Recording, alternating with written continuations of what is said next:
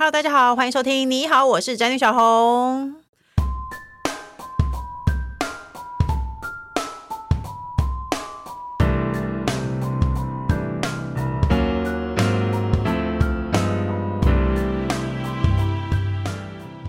题是年假了，我能不对小孩发脾气吗？那年假来了，怎知道？就是呢，你会在家家户户都听见有人对小孩子吼叫的声音。那说到春，因为说到春节，非常多的太太非常的痛苦，就是要为了要回婆家。那最近呢，有听我直播的朋友呢，可能知道我今年是不用回婆家的哦。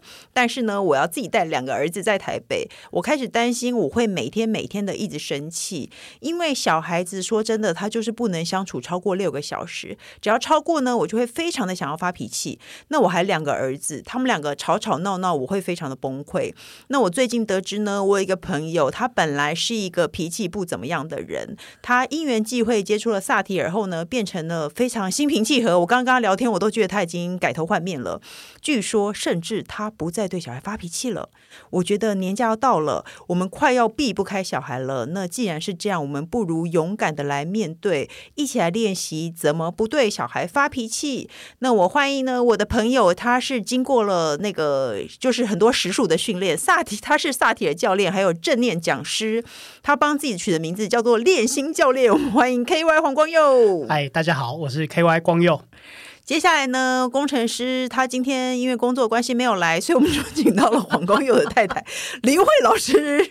嗨，大家好，我是 KY 的太太。我 们我们录音室就是一定要有一个人插话，好不好？所以呢，我想要先我先跟大家简介一下哦，那个黄光佑 KY 这个人，他以前脾气很坏。然后如果是我的老就是那个老网友的话，应该多少。知道这个人，你可能不知道他的名字，可是呢，你就会知道很多事件。就是他，他脾气很坏。以前我们常常会 常常一起要吃东西，然后如果每个人谁介绍了一个难吃的东西，他就会大发脾气，而且他会记那个人的点哦，那个人就会被他记住。然后下一次他就不管那个人这这下来的日子，只要再介绍大家吃什么，他就会说：“那你上上次 那个，他就会超生气。”然后有一次呢，我们要一起去吃宜兰的一个什么海产粥之类的，然后我老公在跟他的车。他整个人车开快到我们都觉得好可怕。后来我老公在车上一直对我生气，一直对我念说：“他车上有小孩，他为什么开车开那么快？”然后他一直念一直念，然后到现场他说：“因为我肚子很饿。”他就他只是光是肚子饿，他就可以到整个在那个马路上做，就是开快车这样。非理性行为。对，就做出了非理性的行为。可是你现在却变成慈眉善目的人，因为萨提尔。所以到底是什么情况下让你接触萨提尔？好，我简单讲一下，就是说。我们在疫情期间的时候跟孩子相处，那个时候真的是非常紧密的相处。那在那之前，我基本上都在国外出差，或者说我后来去一个活动赛事公司工作。呃，对，KY 他是做运动的，是是是，嗯、铁人三项。那后来在疫情期间，那个时候我刚好自己在创业，嗯，那每天跟孩子朝夕相处啊，坦白讲，就太多的摩擦跑出来。疫情期间，谁不是天天在骂小孩啊？但是我那个时候其实我认为是特别严重，就是说我在。那一个时候，我送他一只昂贵的 Garmin 的手表，嗯，但是那个时候就是我逼他，逼到他把那个表脱下来，哭着跟我讲说：“拜托你不要对我那么好。”你到底对小孩怎么了？就是我，我用我父亲的那一套方式在对待他。那坦白讲，这个有时候。不止骂小孩，有时候甚至那个会有一些动手啊等等之类的。你 会揍小孩不用害羞，工程师也会揍小孩。可是我觉得你简单说，你是因为上一代的爸爸都常权威教育，是可能你就习惯性权威教育。是，嗯，对啊，所以说我后来也在看到孩子那一那个哭泣的脸庞的时候，我坦白讲，我真的很痛苦。嗯，那我觉得说我怎么在复制我爸的行为？那我怎么会让我孩子或者说变成家庭变成这样子一个状态？他后来开始做一些学习，其实不止学习萨提尔，后来还有学习一些正念啊等等之类的。嗯，那有在做一些像内观啊，或者是去法鼓山做一些禅修等等之类的。那我认为在这一套过程里面，在这个学习跟修行的过程里面啊，它帮助了我许多。那整个家庭的氛围啊，这个我我相信林慧可以做一个见证啊，就是说整个家庭氛围变得非常和谐。我换了一个老公。对，呃，对啊，我我跟你讲哦，因为那个 KY 以前是一个非常恶劣的爸爸和老公，还 还有不带他吃美食，他也是一个热恶劣的朋友。有一次呢，林慧老师摔断腿了，他为了要让林慧老师去洗碗，他竟然让他坐在办公椅上，因为家里没有轮椅，他就让他坐在办公椅上，然后把他推到厨房 叫他去洗碗。对。你以前是这么恶劣的一个人呢、欸，只差没叫我去晒衣服。我后来就看到他有在家里开始会照顾小孩这件事情，我也觉得好意外哦。其实都是学了萨提尔。对，我学习萨萨提尔，应该是说他其实让我心中，如果说以那种叫佛佛教的说法来讲，他就让我放下过去的某些执着。嗯，因为对我来来讲，以以前其实我会有个观念。皇家的男人是不洗碗的，或者说皇家的男人是不做家事。哦，你说你爸爸就说我们皇家的男人绝对不会做家事，未必有这样子跟我讲，但是从小到大你心里就这样觉得，因为你爸也不做家事。对，嗯，对。那等于说后来当然是说开始说做了一些学习之后啊，那整个人就开始会觉得说开始反思说应应该怎么做，家庭才会更幸福、更和乐。那等于说我也开开始慢慢看到说要怎么样让。自己的家人，不要说，因为坦白讲，就是大男人主义，就是一个自我为中心的一个想法嘛。嗯、那等于等于说，要怎么样让整个家庭是维持一个平等和谐？那现在等于说，我们会很在乎对方的情绪跟感受。那在乎对方情绪感受的时候，我们就知道说，哎，我们可以怎么去做，然后可以帮助他们。哎，我以为萨提尔是在乎自己的情绪和感受，哎。萨提尔不是和自己对话的一个，哦，应该萨提尔说了解很肤浅的，是是是是，幸幸好没有说什么萨泰尔啊，没有萨提尔，听过萨摩犬，萨泰尔是伯伯恩吗？对对对对，萨摩耶是白色的大狗，萨提尔是在冰山底下跟自己对话的人哦。对，其实应该是说萨提尔他其实是一个心理学的一个一套一套理论，它是有一套模组。那最知名的是一个冰山理论。嗯，那其实每一个人的一个行为动机背后啊，他后面有他的一些感受啊、情绪啊、想法、观点，还有说他的一些期待等等之类的。那等于说，我们一般在做这样子一个对话引导，或者说在做这种自我的探寻，其实就是会询问说，你冰山底层你发生了什么事情？呃，比如说因为很饿而开快车的你，发生了什么事？是这样吗？也可以这样子询问呐，也可以这样询问。那你有没有想过，你问了以后，你得到答案是什么？诶，如果说会有一个最终的答案呢、啊，在那个萨萨提尔冰山理论里面呢、啊，它最终的一个答案呢、啊，就是在最接近最底层的渴望，就是每一个人他都是希望得到爱和接纳，嗯，好，得到价值感，得到自由，得到意义。那我我必须讲，在那一个时期的我，吃美食，它是一件。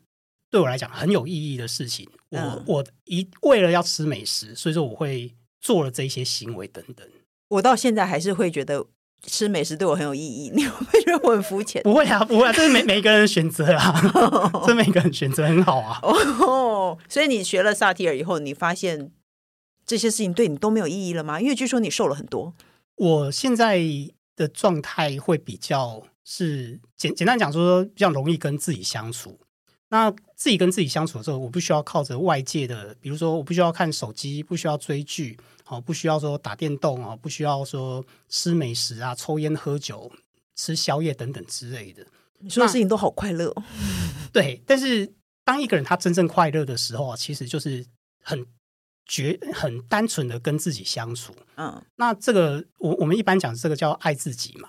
什么叫爱自己？就比如说，比如说林慧现在在我旁边是。那我我跟他相处的时候，如果说我在那边刷手机啊，或者说我在那边看电视，其实你你说我是真正爱他吗？如果说按照一般来讲，不是真正爱他，因为如果说啊我爱他的话，我会很全然的跟他相处。有必要这样吗？事实上是这样的，因为因为你想想看，就是比如说你小 baby 出生的时候，哦，你只要看到你的小 baby，就会开心，就会微笑，对，你就不需要任任何外界的任何事情，或者说跟。伴侣刚认识的时候，我们我们相信很很多一定都是这样，在刚认识的时候，只要两个人在一起就很快乐。盲目粉红泡泡，对对对。哎、欸，可是我以为真正爱就是两个人在一起各做各的事也无所谓，也可以啊。这个这个、其实说每一个人的选择，但是我我因为我现在的一个学习就是说，一个真正的爱，它是一个无条件的爱。嗯，就是说呃，不管说这种外在的条件啊，或者说这种社会道德啊、束缚啊等等之类的，就是说无论这个人的状态是如何。其实我是爱他的，所以说像西方婚礼誓词里面，他就会说，无论顺境逆境，无论生老病死，我都一定会爱你，然后永远对你忠诚，这样子。嗯，是，我觉得很难呢、啊。是，但但是但是，所以你学习了，竟然可以做到这件事情。我慢慢的想要达到这个境界，那、啊、当然是说，坦白讲，他他会是一个目标，要要真的做到，可能不会是这么容易。但是我我只是说，比如说我我是说对对我孩子，我孩子有 ADHD ADHD 嘛，嗯，他有时候考六十分，有时候考八十分，嗯、考三十分，但是我我必须讲，对我而言，他就是我儿子。你以前会超生气吗？会啊，会啊。但你现在就不会了？不会。我我我我也举个例子，因为我我自己有在教那个跑步跟铁人三项嘛，嗯，所以说我坦白讲，过去我对我儿子的体能跟运动表现我很要求。嗯，你儿子看起来没有像爱运动的人，是，但是我会逼他运动。嗯、哦，那我我必须讲，就是说类似这种事情，以前我会非常在意。为什么？因为我会把儿子黄光佑的儿子是嗯的运动表现，这、嗯、代表我黄光佑的价值。但是我现在会把它切割起来。哦，对，就是说。那是他的表现，那他的表现不代表他这个人，嗯，就是他的表现如何，跑快跑慢哦，或者说是胖是瘦，没有关系，我都我都是一样爱他，嗯，对。现在目目前的概念是这样子。哎，那你等级太高了，因为我们节目呢比较等级，我们比较等级比较低，我们只希望能够在这个春节经过长长的跟小孩子相处，然后不要骂他，是，所以我因为我觉得不吼小孩太难了耶。哎，我我大姐有时候会来我们家嘛，然后她都说你对小孩好凶哦，你为什么要对小孩这样讲话？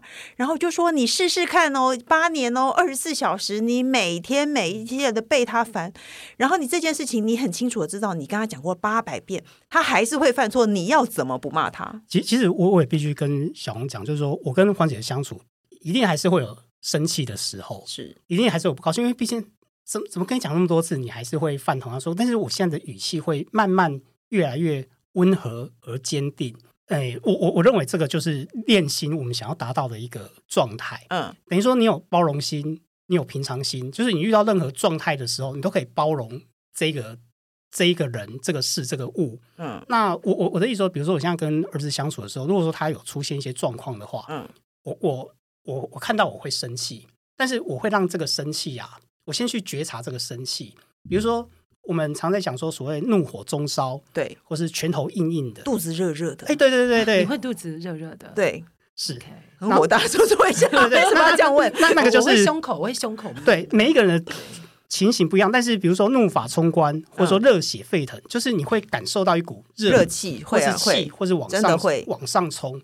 那事实上，我也我也会建议说，大家可以试着去观察，像因为我们这些古代成语里面，其实都有在讲这些事情。嗯，那你去觉察自己体内的一个状态的时候，体温变高了。对，那那事实上，它其实如果说可能说用比较说佛家的方式来讲的话，它就是一个观，就是你你你跳脱本体到另外一个地另外一处来看你自己本身的状态。嗯，那如果说以可能说身心灵啊、萨提尔等等之类来讲的话，它可能什么？你在陪伴你的这个生气跟愤怒，因为你觉察到自己的生气跟愤怒了。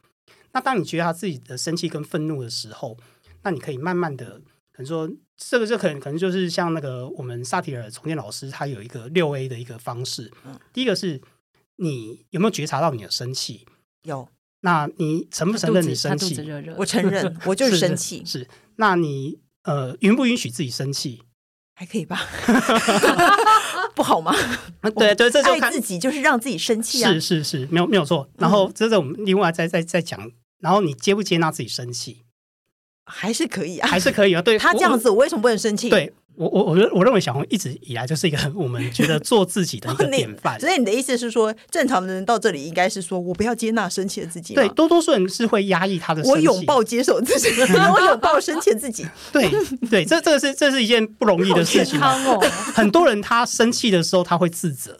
我怎么是一个会生气的妈妈？哎，老实说，我事后会，可是我当下不会。是我可能事后晚上回想起来说，哦，他这么可爱，他很爱我，不管我怎么骂他，他睡前还是想要亲我一下。是我刚刚为什么对他那么生气？其实我们多数的父母都是在这种反反复复里面。啊，不好意思，我刚刚把那个六六 A 讲完，就是等等你说已经允许自己生气的时候，其实后来里面有一个 action。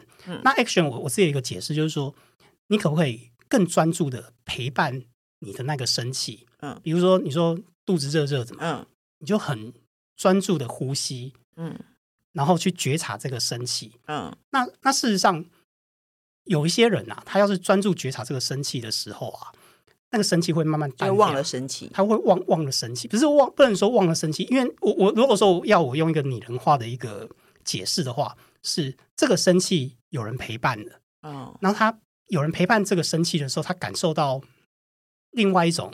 知识的时候，他这个生气就淡化掉。生气也需要被爱，是。是，即使是生气的小红，也值得是被爱的。对对对对，大概有这个概念。哦、是，那那其其实你可以再去，然后他最最后一个是那个 appreciate，就是欣赏跟感谢嘛。嗯、那你在那个时候，你可能会油然而生一股对自己生气的感谢之情。你会欣赏自己的生气，为什么？你可能是有一些要求，你可能是有一些标准。哦，哦，我懂，你就是对人生有要求，所以你才会那么生气。我懂你，是是，对、嗯、啊啊，所以说你大概是做这个六步，但是坦白讲，这个是真的是需要练习。那你经过这些练习的时候，其实你就会越来越能够接纳任何状态的自己。哎，那等于你想要你想骂儿子的这个情绪。被这六个 A 耽误了以后，突然间就有有可能啊，儿子就去做别的事情，有可能，然后这件事情就解释。哎，是吗？哎，林慧老师，他有在家里的感觉有差很多吗？他差非常多，他变了一个人。他以前脾气很坏，我知道。他以前脾气很坏，然后他以前。以前我们去香港，我大肚子，我在哭，他还骂我，就叫我不要哭。啊，为什么？我也在想哎，我也在，我也在香港。那时候不是也说我为什么在哭吗？他就叫我不准跟你们讲。我我那个时候应该还有一个坏啊，有一个执着。你有病吗？我那个时候应该有有个执着，就是那个谁，就是有一对夫妻跟我们一起去嘛，我就坚持说夫妻一定要想办法坐在一起。哦，然后为了这件事情生气，然后好像就是位置不知道怎么瞧瞧不拢这样子，所以说对，所以我说。他以前就是一个没有办法，呃，他没办法，没有弹性啊，他没有弹性，然后他没有办法感知对方，他只想到他自己，哦、可是他也没把他自己的情绪照顾好，嗯，所以他就会把那个情绪就是丢到你身上，丢到我们身上，然后他以前是不听我们讲话的，嗯，他没有办法倾听。就像我们点错东西，我们跟他解释，他就会直接记点。比如说，我们四个人一起去一个餐厅，有两个人点了一样的东西，他会超生气，他就超生气，他不会管你怎么解释，说，可是我们只想吃那个，对，或者是。那个我们另外一个朋友走走的那个卷就被他讲好多年轮蛋糕，年轮蛋糕，他就一直在很是江蕙推荐的，对。然后我们跟他解释说那是江蕙跟周杰伦推荐，他就会觉得这是什么理由？就是他以前在家庭里面就是对我们就是这样，他私下就是完全不听。然后我以前跟他就是讲一些抱怨的事情，他就会觉得关我什么事？就是他会觉得说关我什么事？那你会很寂寞？对，我觉得蛮难过的。然后他其实。对他儿子真的改变太多，因为他以前就是骂他儿子是那种很严厉，而且他连他儿子就是吃东西发出一点声音，他都会骂他，就是会就是很可怕。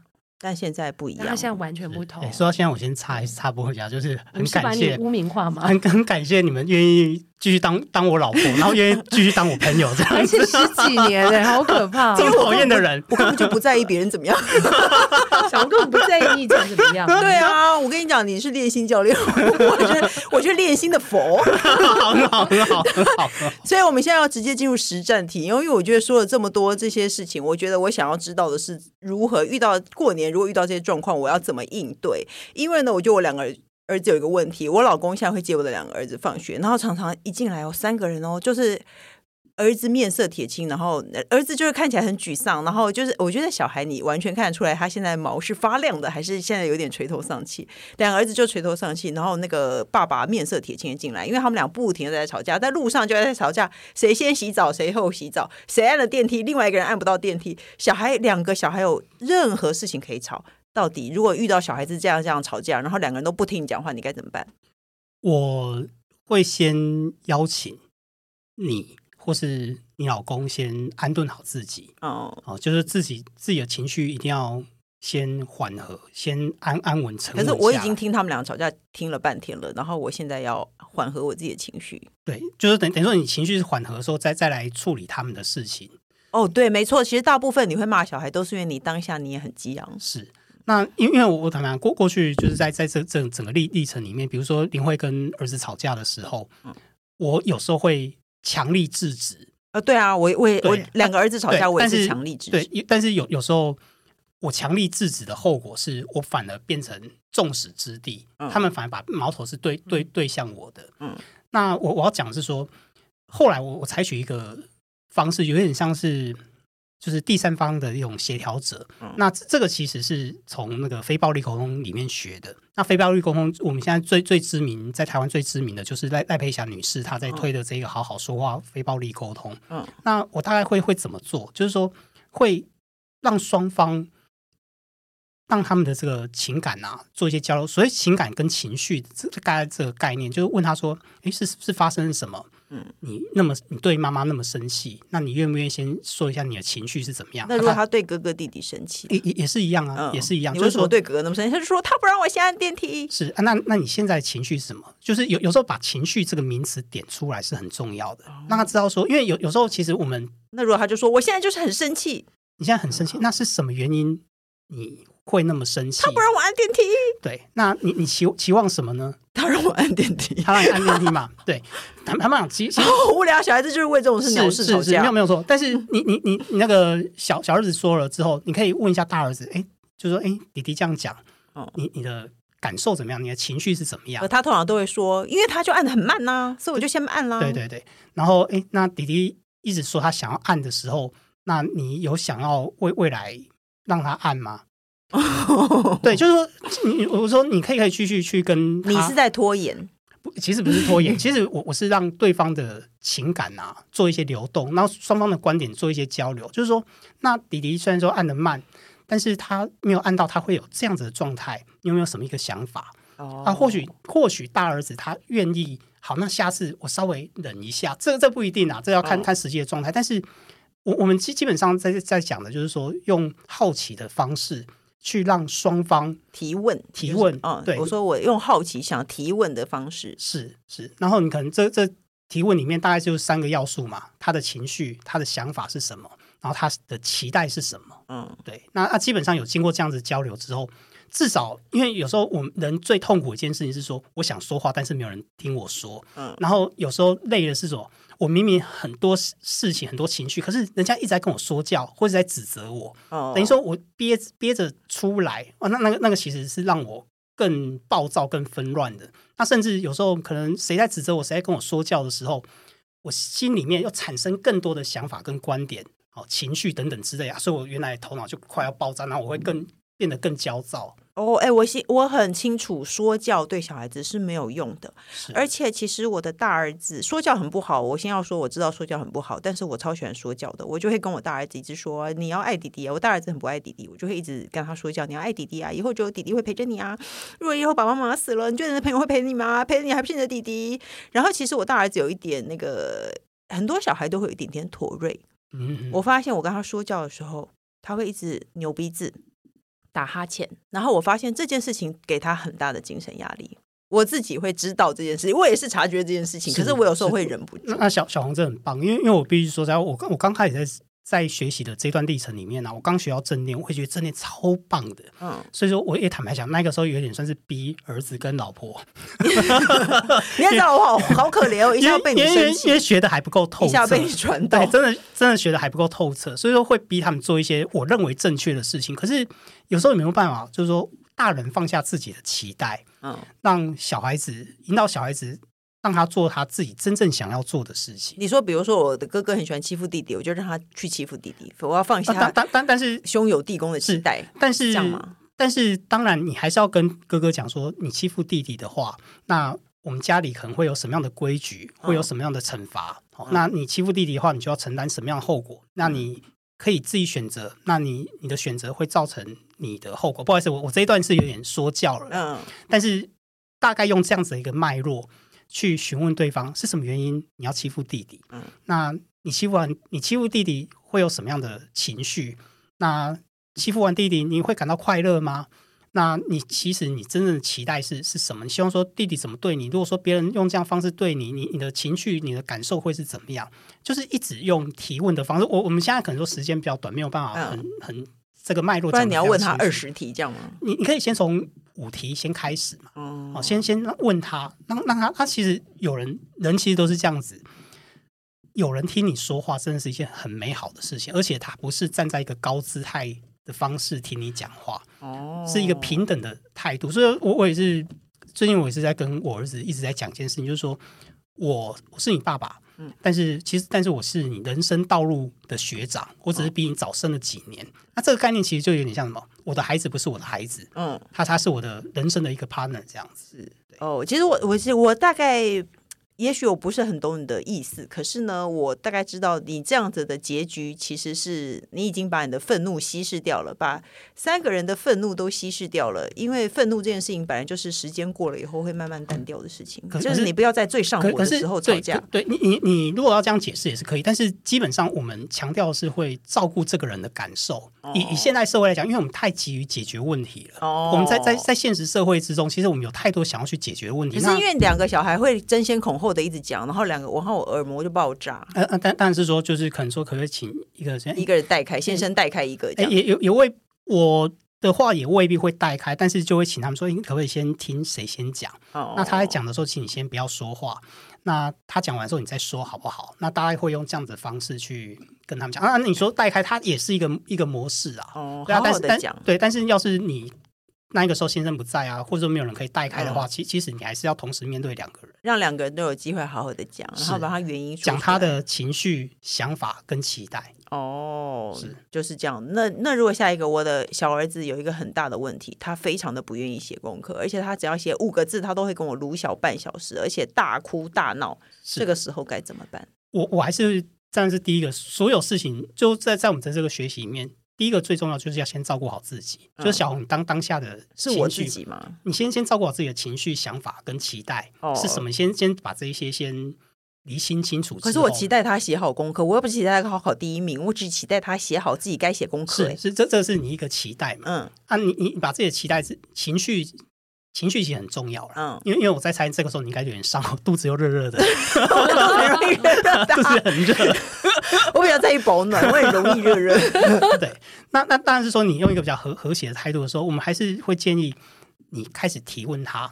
是什么原因你不愿意写功课？说写这功课太多了，功课太多。我其实我小儿子都很直白哦，他说因为我写功课我都没有时间玩。是，然后我就会说才五个字，你写完就可以去玩了。他就说，可是这就占用到我玩的时间，然后他宁可跟我录半小时。对，那他可可可以做做一些提问。那你你想要先玩吗？那你你玩完之后你还会写功课吗？然后你就就可以可以很多提问。那那其其实我们一直在强调说，他会骗我说他会，但他不会。对，那那这个这个其实就是家里还是要定一些规规定出来嘛。嗯、那那其实。我我我我这样子问小红，你最担心他不写功课的原因是什么？因为老师会传讯息给我说，那小孩子又不写功课。对，但是或或许其实你你可以跟，跟我的期待是老师直接骂到他臭头，然后去罚他站。老师，你就算体罚我都不介意，可是你不要来找我嘛。这样啦，那这件事情你有跟老师讲吗？没有，我敢吗？那你就把你的期待加注在你孩子身上了，对不对？哦，你的你的意思是说我应该要跟老师讲，你可以跟老师讲，老师请你体罚他。对，这是你的选择，但是。但是或许我会跟孩子讲，就是说，你要是没有写功课的话，老师可能会惩罚你。妈妈对于这件事情很担心，你怎么看这件事情？嗯，对啊。虽然说，虽然说坦白讲，他可能是小小朋友啦，但是你把他当做一个平等的对象在看待的时候，他的心智也会有有所成长，他也会更知道说啊，我是可以选择的。我不写功课啊，可能会有什么样的后果？嗯，哦，那你把这个后果跟他讲，那你要你愿意这么做吗？好，那那是你的选择。然后你就会让他不写吗？我我可能会有，但是但是我我我在这边再再讲一下，因为因为很多很多人会觉得说有点好像好像让孩子摆烂，但是可是老师说，老师如果不找我，我就会让他不写，很很好，因为我们老师会觉得，可是老师会觉得小孩子写不写功课是你家长你应该要管好，可是其实我心里觉得那是你自己的事，是对啊，那那小红是不是愿意跟老师沟通说说我孩子？选择不写功课，我决定支持他。我臭俗啦！我选择支持我的孩子，他不写功课，我也一样爱他。好，那你可以跟孩子孩子讲说，那个你不写功课的话，老师就会传简讯给妈妈，妈妈会觉得压力很大。你怎么看这件事情？嗯，对啊，或许他会有别的不同的动机跟跟想法。啊，或许他或许他也继续不愿意写功课。不是江湖所谓的情勒吗？情绪勒索多多多少少，其实坦白讲，这个是有一点难接，但但事实上是，你让他知道说状态是怎么样。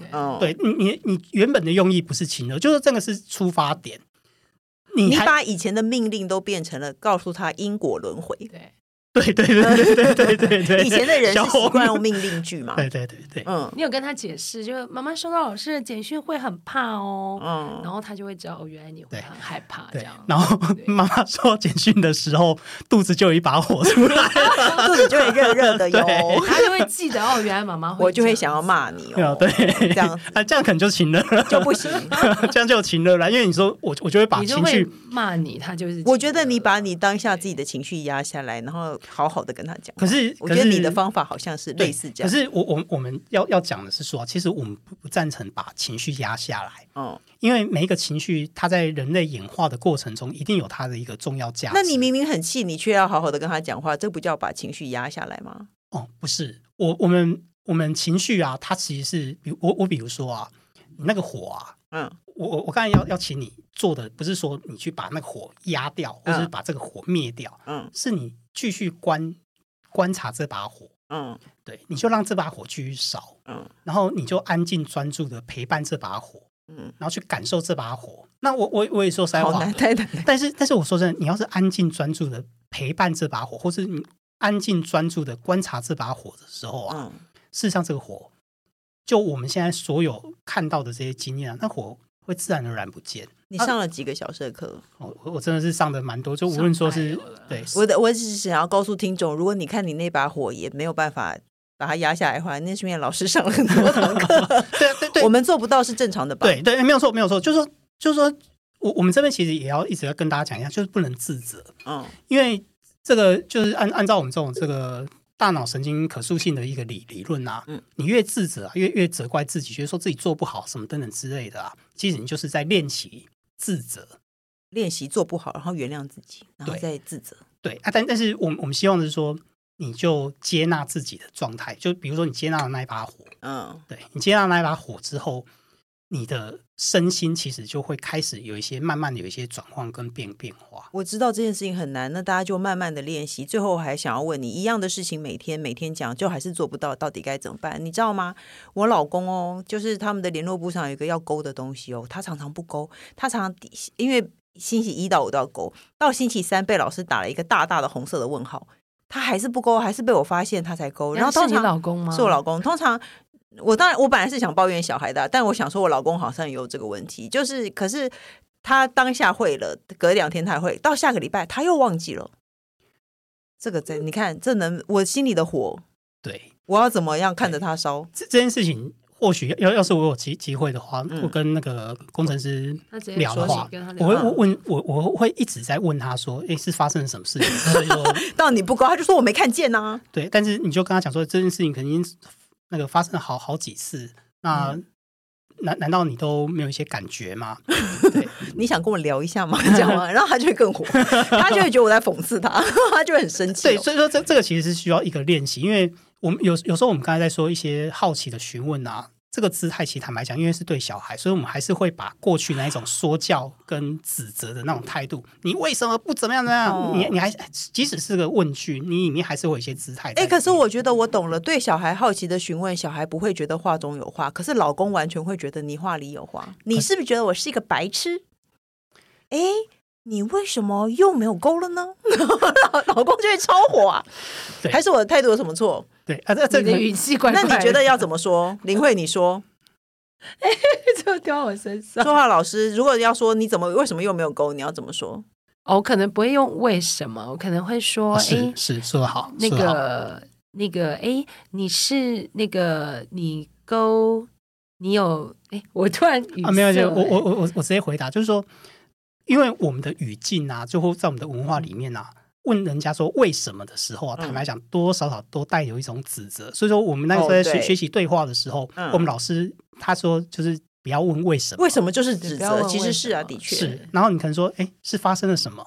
是什么原因？嗯，然后你就就有很多，其实其实小小红你那个一定有很多的字句可以。代替为什么？而且我不但会问为什么，我还会强调你为什么又这样？你为什么？对，那这个其实就是姿态的问题。哦，不可以这样跟老公或小孩说话。其实，在萨提尔里面理论里面，他沟通有四种应对姿态，然后一种是指责型，一种是超理智，超理智我们简单就是说理，讲讲道理。嗯，然后另外一种是打岔，然后另外一种是讨好。嗯、那这四种姿态没有什么不好，因为我们在社会上生存，其实都靠这种四种四这种四种应对姿态，让我们在社会里面过得更好。嗯，可是因为我们面对毕竟是亲近的人嘛，嗯，我们希望说跟他们有那种善意的沟通，有爱的交流。嗯，用这这种四种姿态的话，基本上就会把我们的沟通的那个门啊。给给关关起来哦，而且我从容易给人一种机车感。这个就是看看你愿愿愿愿不愿意改变，这个就是你。可是我拥抱我的机车，OK，没有问题啊，没有问题啊，因为我我我也跟你讲，你老公愿意拥抱也 OK 啊，对不对？你就骑机车下去啊。他这边会说，我跟光佑，我跟你说，我就喜欢小红这么机车，OK，没有问题啊，搞不好哦。但是呢。今天呢，光有呃练心教练教大家一些对付小孩的，我觉得有一个其实诶案例不同，可是对付的方法大致大致怎样？就是说你只要做到这几个步骤，其实大概都可以把自己的是因为因为我跟像林慧的分工啊，就是说他是教沟通表达的技术招式嘛，嗯、那我教的是。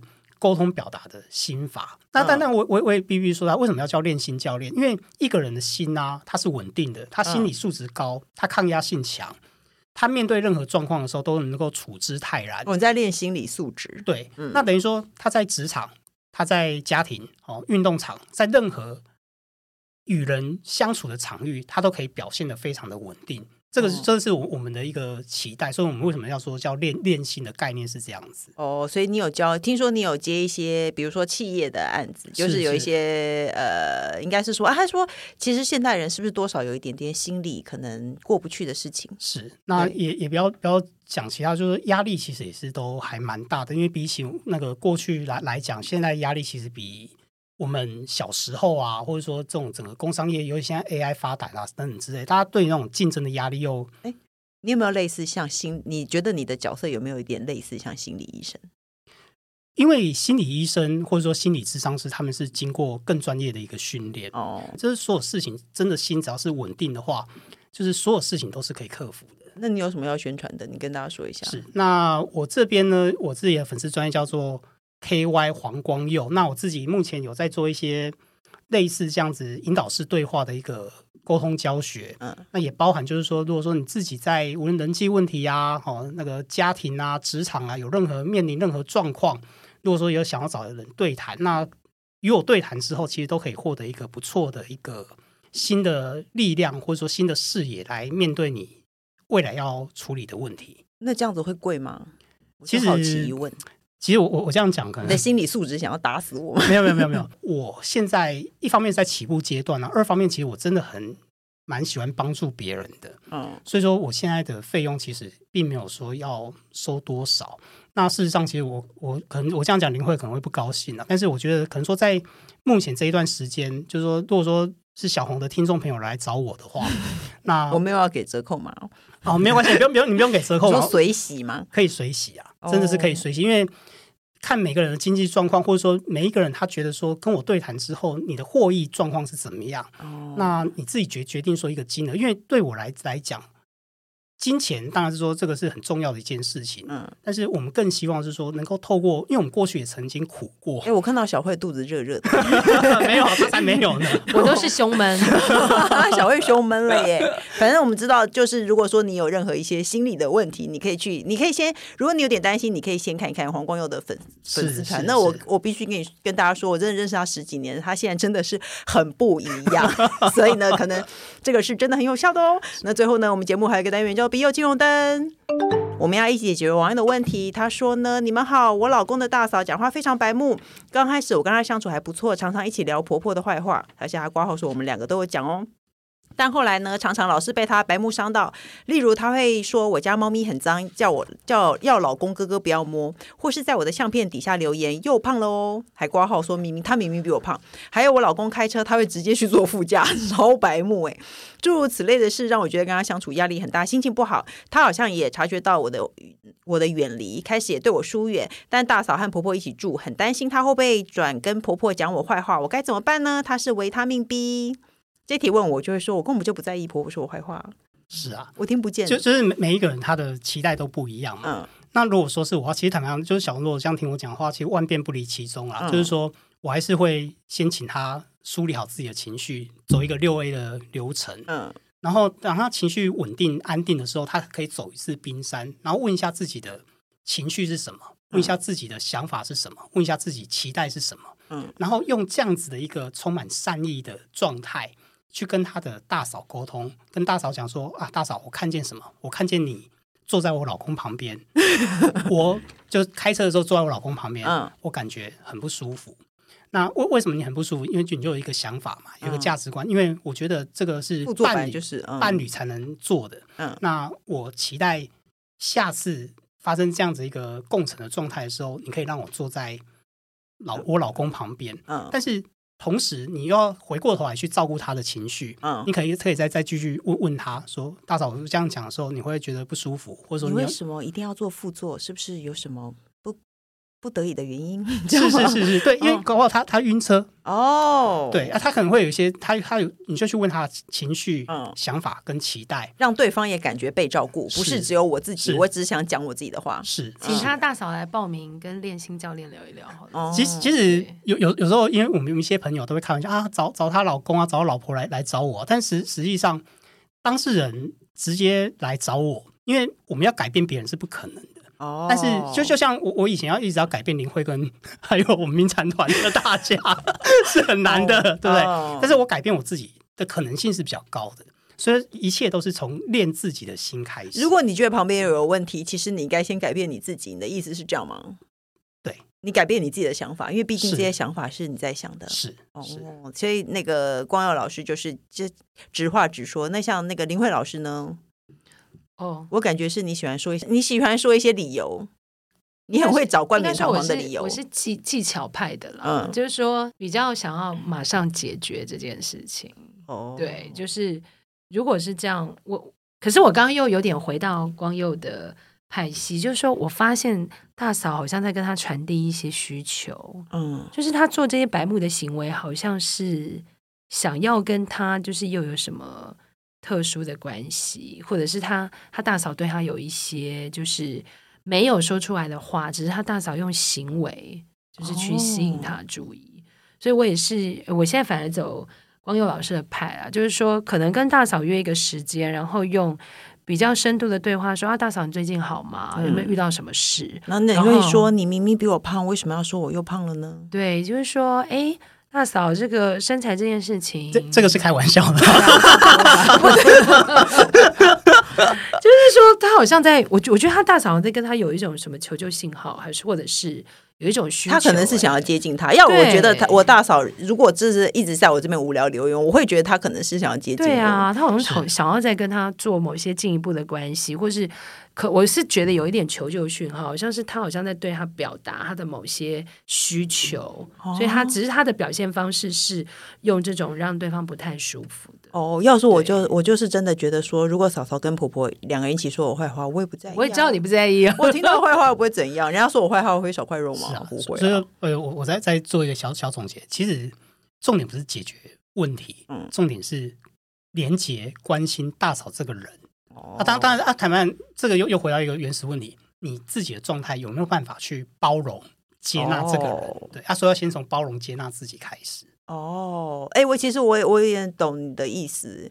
我就是一个真的不在乎别人怎么想我的人，因为我太接受我自己了。是是，是太棒了！我告诉你，我我是我很羡慕小红，我是经过学习，而且是很认真，很多学费、很多时间的学习，才达到你现在的这个状态。